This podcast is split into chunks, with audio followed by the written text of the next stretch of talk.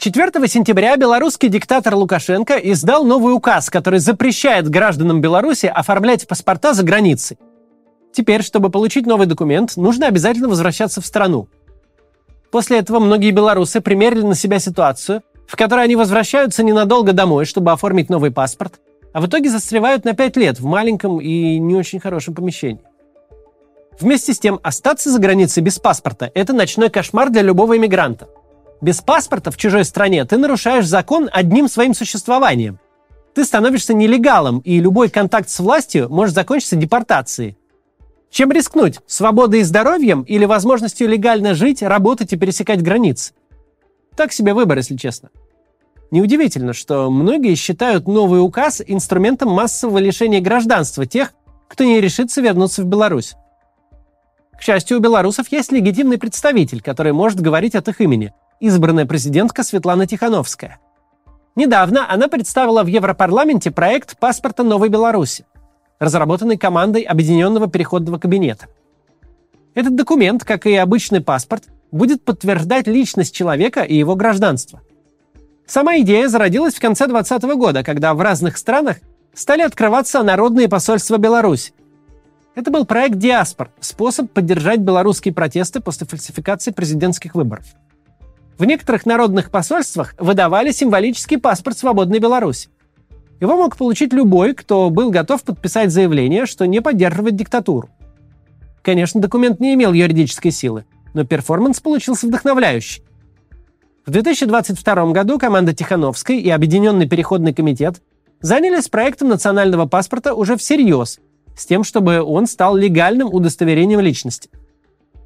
Если документ будет признан другими странами, его обладатели смогут с ним путешествовать, получать ВНЖ, устраиваться на работу. Словом, если проект состоится, те, кто был вынужден покинуть Беларусь по политическим причинам, выдохнут с огромным облегчением. Тем более, что ситуация, когда в Европе внезапно оказываются тысячи иммигрантов, которые не могут ни вернуться на родину, ни оформить себе документы в посольствах своей страны, уже случалась. Речь о первой волне российской иммиграции в начале 20 века. Есть такое представление, что во времена белой эмиграции еще существовал благословенный мир без паспортов и виз. Живи где хочешь, никаких бумажек не надо. Но, конечно, это было не так.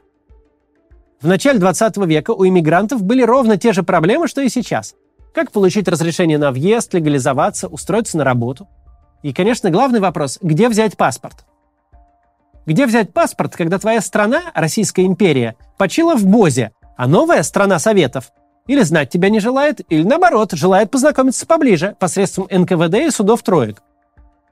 Давайте сегодня вспомним историю нансеновского паспорта, который столетия назад дал надежду и возможность начать новую жизнь сотням тысяч наших соотечественников.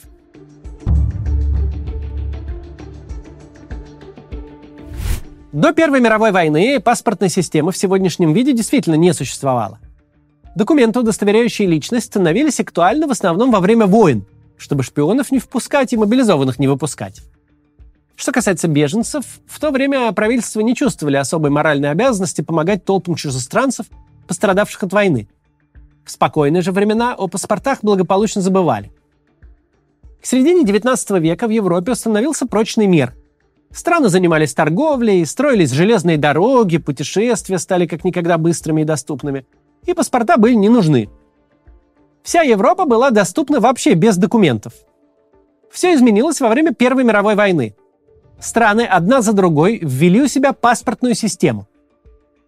В 1920 году только что образованная Лига наций созвала международную конференцию по вопросам паспортов. Тогда и появился стандарт документа, которым мы пользуемся сегодня, вплоть до формата, количества страниц и фотографий – и в этом регламентированном, но гораздо менее дружелюбном мире оказались миллионы иммигрантов из России. Людей, которые уже не могли вернуться в свою страну, потому что она больше не существовала, и они оказались в непривычной обстановке и безо всяких прав, которые они имели на родине. Численность первой волны российской иммиграции в 2021 году Лига наций оценила в 1 миллион 400 тысяч человек, а Американский Красный Крест в 2 миллиона. Целыми военными частями Россию покинули казаки, солдаты и офицеры российской армии. Уезжали сами и высылались советской властью дворяне, духовенство, предприниматели, интеллигенция. Разные страны Европы пытались помочь уехавшим и принимали их у себя.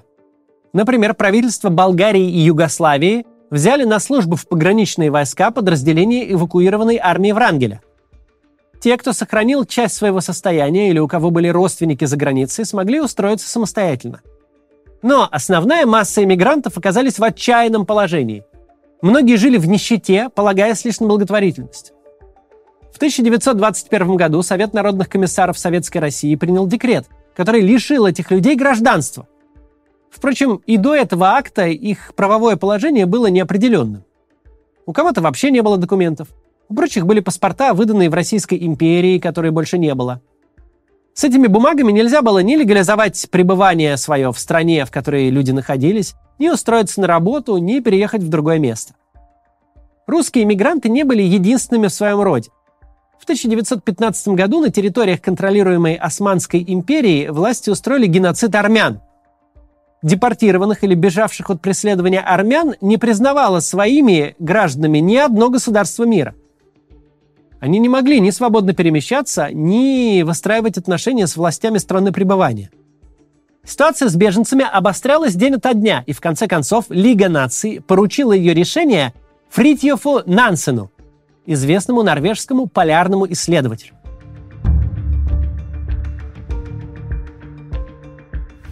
К моменту назначения Верховным комиссаром Лиги наций по делам беженцев Нансен был известен как спортсмен, исследователь Арктики, путешественник и ученый. Он был звездой и героем своего времени, пересек Гренландию на лыжах и максимально приблизился к Северному полюсу.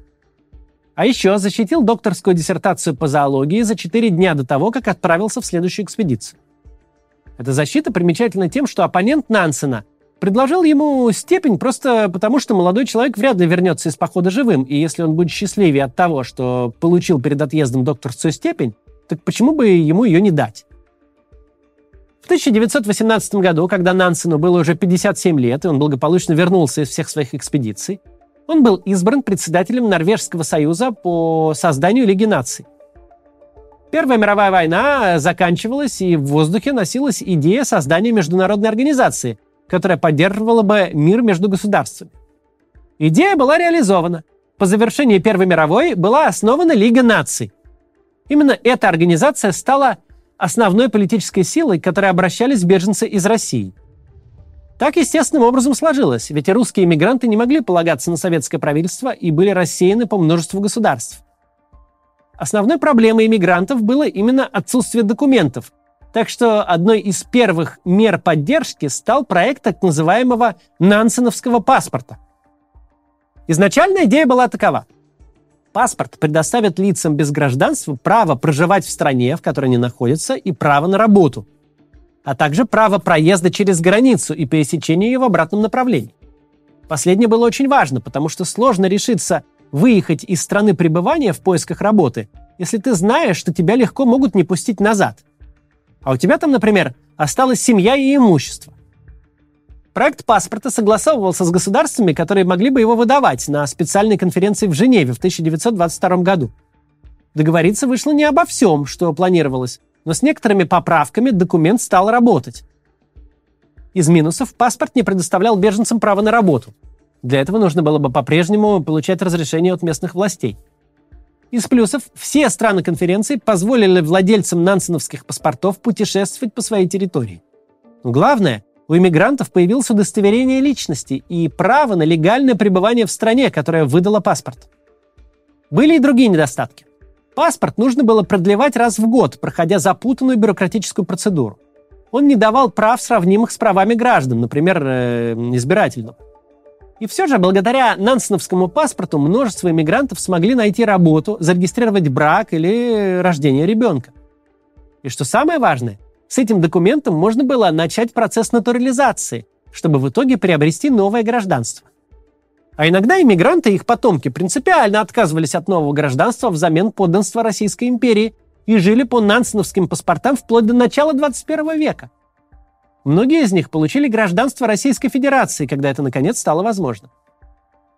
Нансеновские паспорта выдавались вплоть до 1938 года. Их признавали 52 государства. Всего за это время документы получили 450 тысяч человек – Сначала международный паспорт выдавали почти исключительно российским беженцам, а потом армянам, грекам и другим лицам, лишившимся гражданства. Обладателем нансеновского паспорта были Марк Шагал, Игорь Стравинский, Анна Павлова, Владимир Набоков. Многие оставили воспоминания о нем, по большей части нелестные. Но несмотря на все недостатки документа, он дал своим владельцам возможность встроиться в общество и улучшить свое положение.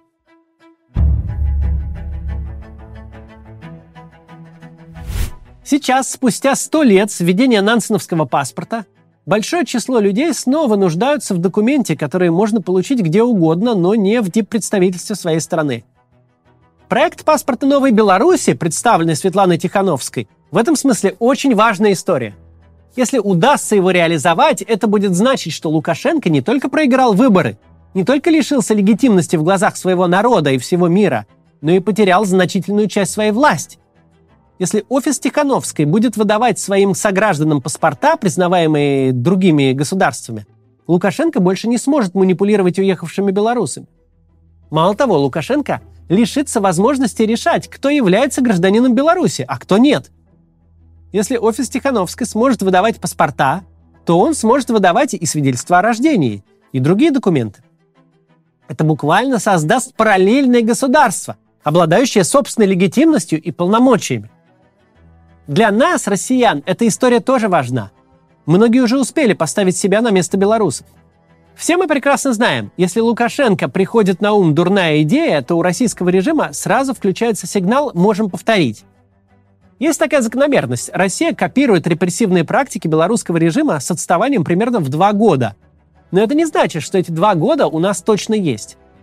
Если вы сейчас за границей, и у вас есть основания думать, что ехать в Россию вам опасно, или вы просто не хотите, убедитесь, пожалуйста, что срок действия вашего паспорта не подходит к концу.